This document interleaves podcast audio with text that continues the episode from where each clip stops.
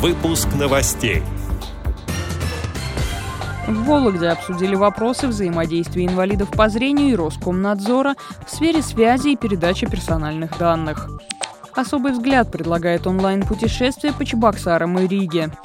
В Адыгее провели чемпионат по спортивной рыбалке среди инвалидов по зрению. Далее об этом подробнее в студии Дарья Ефремова. Здравствуйте. Временно исполняющая обязанности председателя Вологодской региональной организации ВОЗ Ольга Мединцева посетила местное управление Роскомнадзора.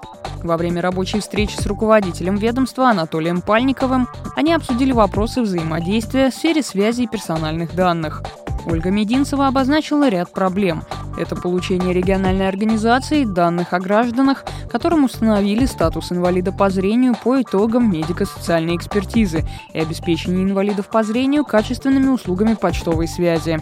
По итогам встречи местное управление Роскомнадзора обещало оказывать помощь Вологодской организации ВОЗ в решении этих вопросов. Портал «Особый взгляд» благотворительного фонда «Искусство, наука и спорт» проведет виртуальную прогулку по российским и зарубежным городам.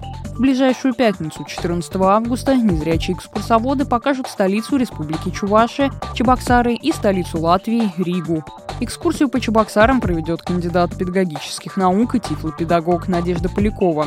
В латвийскую столицу приглашает социолог и музыкант Влада Хмелевска. Экскурсии пройдут в 11.00 по московскому времени на платформе Zoom. Для подключения к мероприятию можно написать координатору проекта Анастасии Прытковой на почту pytkova.96 собака mail.ru или в WhatsApp на номер 8 982 721 67 51. В Адыгее прошел республиканский чемпионат по спортивному рыболовству среди инвалидов по зрению. Он проводился на прудах в пригороде Майкопа при поддержке главы республики. Чемпионат стал первым мероприятием после снятия основных ограничений в регионе, связанных с карантином. В нем приняли участие около 10 человек из местных организаций Майкопского и Тахтамукайского районов, а также организация города Майкопа. Призовые места рыбакам присуждали с учетом двух категорий – количество пойманной рыбы и ее вес. Абсолютным победителем стал Даниил Исай из Тахтамукайского района республики. Он поймал двух карасей и четырех окуней. Однако решил оставить себе чемпионство только в номинации за количество пойманной рыбы. Третье место по весу рыбы занял председатель местной организации ВОЗ Тахтамукайского района Олег Алексеев. Он отметил, что рыбалка впервые проходила именно в этом месте. Рыбалка проходила на протяжении четырех часов. Разрешалось ловить на две удочки. Одна должна была быть донного типа, другая поплавочного. Естественно, можно было выбрать, например, только один вариант, ну, либо также на две ловить одновременно. Водоем был для нас новый. Насколько мы поняли от хозяина, в водоеме есть крупная рыба, но крупной рыбы мы не увидели никто.